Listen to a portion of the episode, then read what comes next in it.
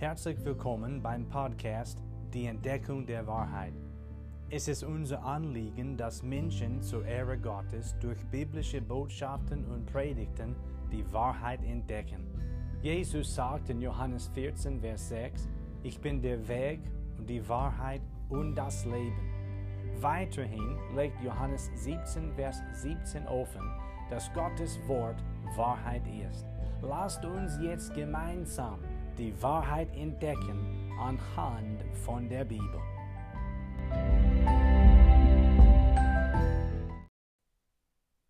Der Bibeltext für heute ist 1. Korinther Kapitel 15. Ich werde gleich Verse 1 bis 8 vorlesen. Das Thema bleibt die großartigste Tatsache des Evangeliums und diese Tatsache ist nämlich die Auferstehung Jesu Christi. Gottes Wort sagt, ich erinnere euch aber, ihr Brüder, an das Evangelium, das ich euch verkündigt habe, das ihr auch angenommen habt, in dem ihr auch feststeht, durch das ihr auch gerettet werdet, wenn ihr an dem Wort festhaltet, das ich euch verkündigt habe, es sei denn, dass ihr vergeblich geglaubt hättet. Denn ich habe euch zuallererst das überliefert, was ich auch empfangen habe, nämlich dass Christus für unsere Sünden gestorben ist nach den Schriften und dass er begraben worden ist und dass er auferstanden ist am dritten Tag nach den Schriften und dass er dem Käfers erschienen ist, danach den Zwölfen, danach ist er mehr als 500 Brüdern auf einmal erschienen, von denen die meisten noch leben, etliche aber auch in Schlafen sind. Danach erschien er dem Jakobus, auf sämtlichen Aposteln. Zuletzt aber von allen erschien er auch mir, der ich gleichsam eine unzeitige Geburt bin. Letzte Woche haben wir aus der Schrift, aus dieser Schriftstelle betrachtet, den Beweis der Auferstehung Jesu Christi. Heute geht es erstens um die Betonung seiner Auferstehung.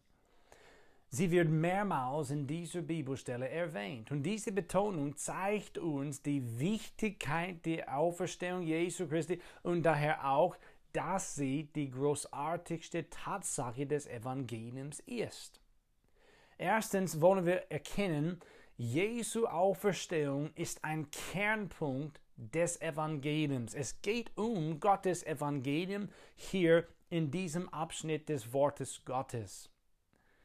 Diese Stelle erklärt uns das Evangelium. Was ist denn das Evangelium? Das haben wir schon in den vergangenen Wochen gelernt, aber ich wiederhole es. Das Evangelium ist die gute Nachricht der Errettung des verlorenen Menschen durch Jesus Christus, den Sohn Gottes. Jesus Christus ist der Retter aller Menschen.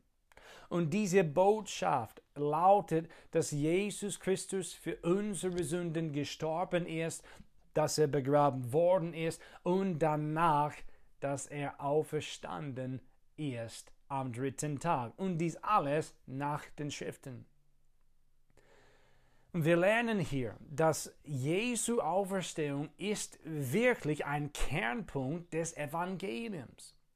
Und sie kommt immer wieder in der Bibelstelle vor. Und das ist klar, Gott betont die Auferstehung des Herrn Jesus. Der Apostel Jesu, die Männer, die ihn persönlich gesehen und gekannt haben und von ihm als seine Zeugen in den Dienst gestellt würden, sie haben viel und oft über die Auferstehung des Herrn Jesus gepredigt. Sie haben immer wieder seine Auferstehung verkündigt und erklärt. Ein Beispiel ist Apostelgeschichte Kapitel 4, Vers 33, wo Gottes Wort sagt, und mit großer Kraft legten die Apostel Zeugnis ab von der Auferstehung des Herrn Jesus und große Gnade war auf ihnen allen. Aus dem Bibeltext hier in 1. Korinther 15 ersehen wir, dass Paulus das Evangelium dort in der Stadt Korinth gepredigt hatte und was hat er gesagt? Was hat er verkündigt? Dass Jesus in die Welt gekommen ist, dass Jesus für unsere Sünden gestorben ist, dass er begraben worden ist und dass er am dritten Tag auferstanden ist. Die Auferstehung des Herrn Jesus würde immer wieder betont, erklärt, verkündigt und gepredigt von den Aposteln und von den Dienern Gottes damals. Wahrhaftig ist die Tatsache der Auferstehung Jesu Christi ein wesentlicher Aspekt des Evangeliums. Sie ist eine hervorgehobene Wahrheit des Wortes Gottes. Der Akzent des Evangeliums ist die Auferstehung Jesu Christi. Und das bringt uns jetzt zum nächsten Gedanke in Bezug auf die Betonung der Auferstehung. Seine Auferstehung ist die Grundlage des Glaubens an Jesus Christus. Ich werde jetzt 1. Korinther Kapitel 15, Verse 12 bis 19 vorlesen. Wenn aber Christus verkündigt wird, dass er aus den Toten auferstanden ist, wieso sagen denn etliche unter euch, es gebe keine Auferstehung der Toten? Wenn es wirklich keine Auferstehung der Toten gibt, so ist auch Christus nicht auferstanden. Wenn aber Christus nicht auferstanden ist, so ist unsere Verkündigung vergeblich und vergeblich auch euer Glaube. Wir werden aber auch als falsche Zeugen Gottes erfunden, weil wir von Gott bezeugt haben, dass er Christus auferweckt hat, während er ihn doch nicht auferweckt hat, wenn wirklich Tote nicht auferweckt werden.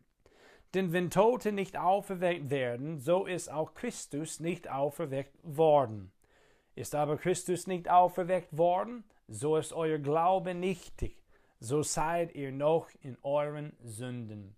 Dann sind auch die in Christus Entschlafenen verloren. Wenn wir nur in diesem Leben auf Christus hoffen, so sind wir die elendesten unter allen Menschen.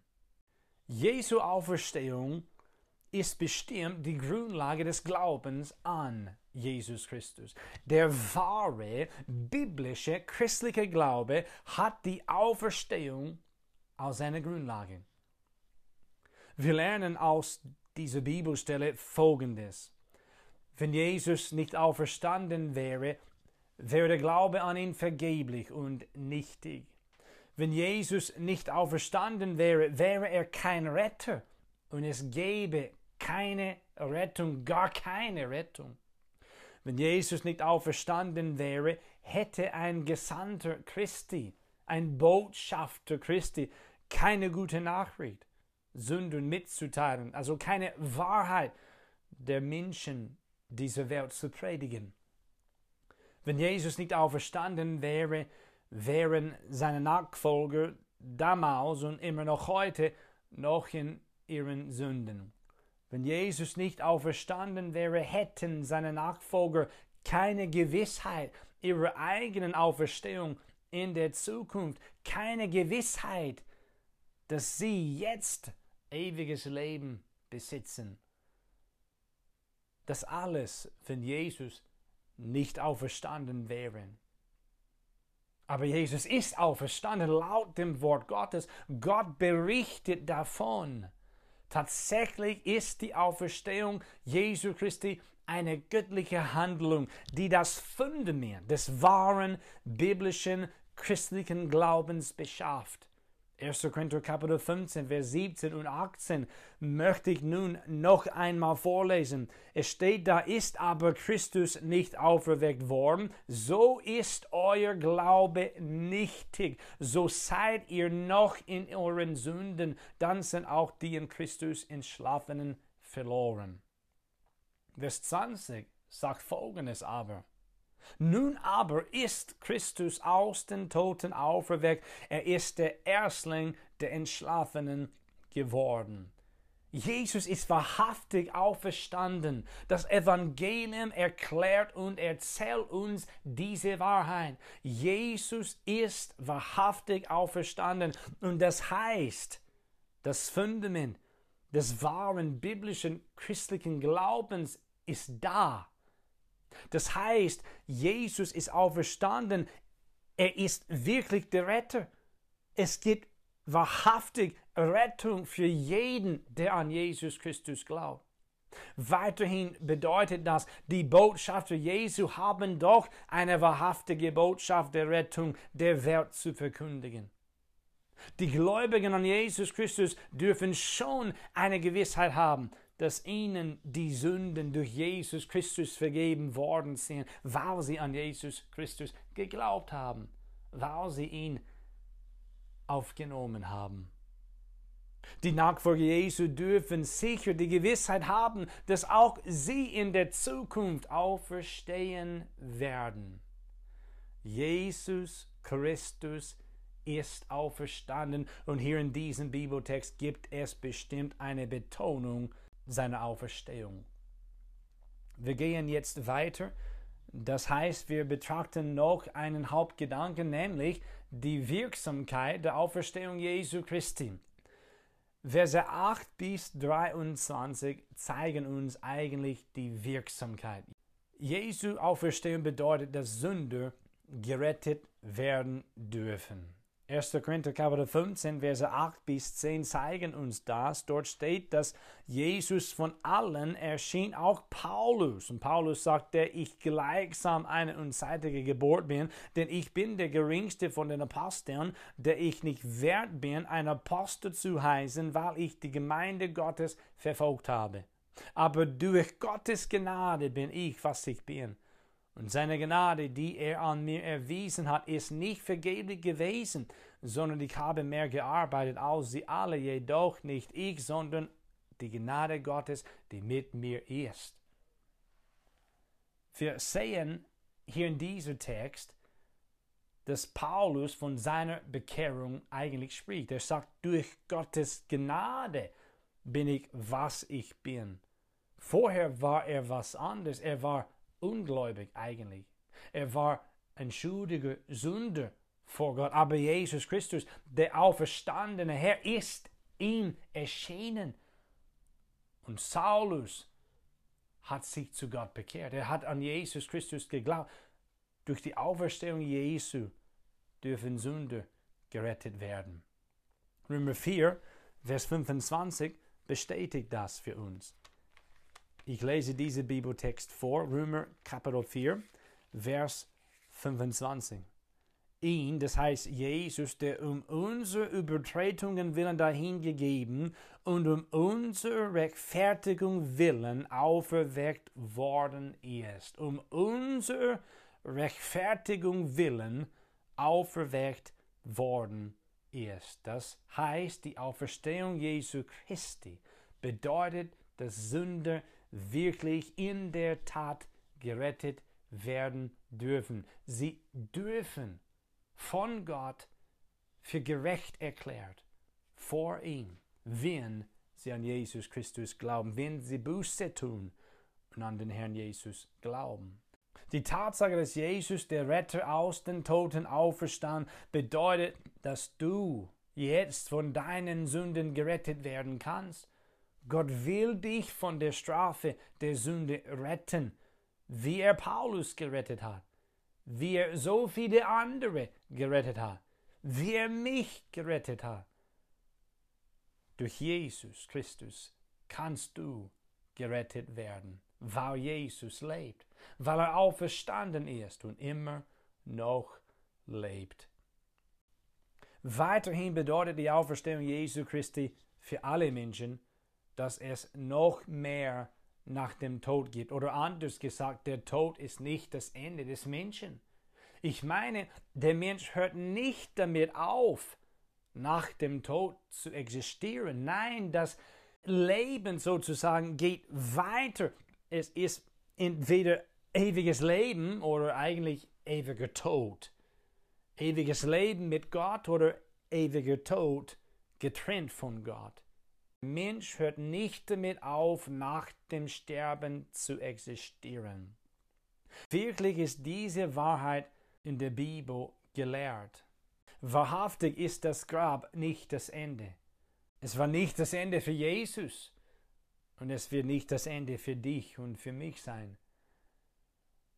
Die Gegenwart Gottes erwartet den Gläubigen an Christus und die Hölle und der Feuersee erwarten den Ungläubigen. Das alles erkläre ich heute nicht. Aber ich will Apostelgeschichte Kapitel 17, Vers 30 und 31 vorlesen.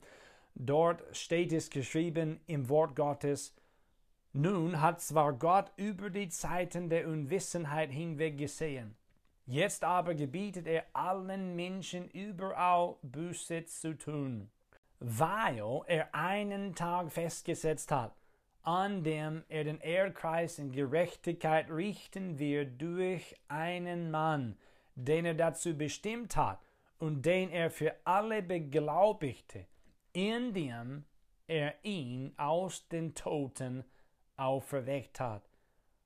Das heißt Jesus Christus. Er wird an dieser Stelle gemein. Es wird getrennte Gerichte, der Gerechte und der Ungerechte geben in der Zukunft. Diejenigen, die Gott begegnen, Jesus Christus als Retter während ihres Lebens auf der Erde aufgenommen zu haben, kommen in die Gegenwart Gottes dass sie aus der Gnade Gottes gerettet worden sind. Diejenigen, die Gott begegnen, Jesus Christus, den Retter, während ihres Lebens auf der Erde abgelenkt zu haben, kommen nicht in die Gegenwart Gottes. Sie gehen in die Hölle. Sie gehen ins ewige, unauslöschliche Feuer. Sie werden in den Feuersee geworfen, um ewige Trennung von Gott zu leiden unter seinem gerechten Gericht über Sünde.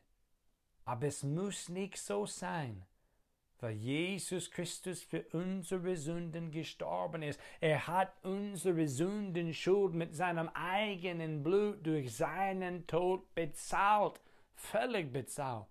Und dann ist er begraben worden. Und danach ist er wieder auferstanden. Und Jesus Christus, der Sohn Gottes, der der Retter der Welt ist, der lebt heute.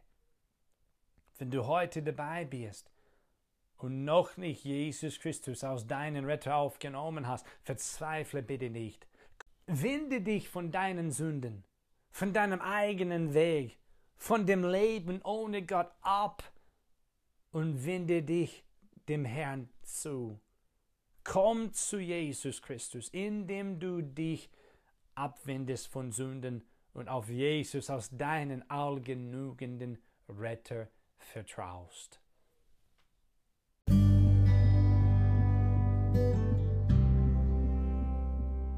Herzlichen Dank, dass du heute dabei warst. Wenn du Fragen hast, lass uns von dir hören. Kontaktinfos findest du in der Beschreibung des Podcasts. Schönen Tag noch und bis zum nächsten Mal bei der Entdeckung der Wahrheit.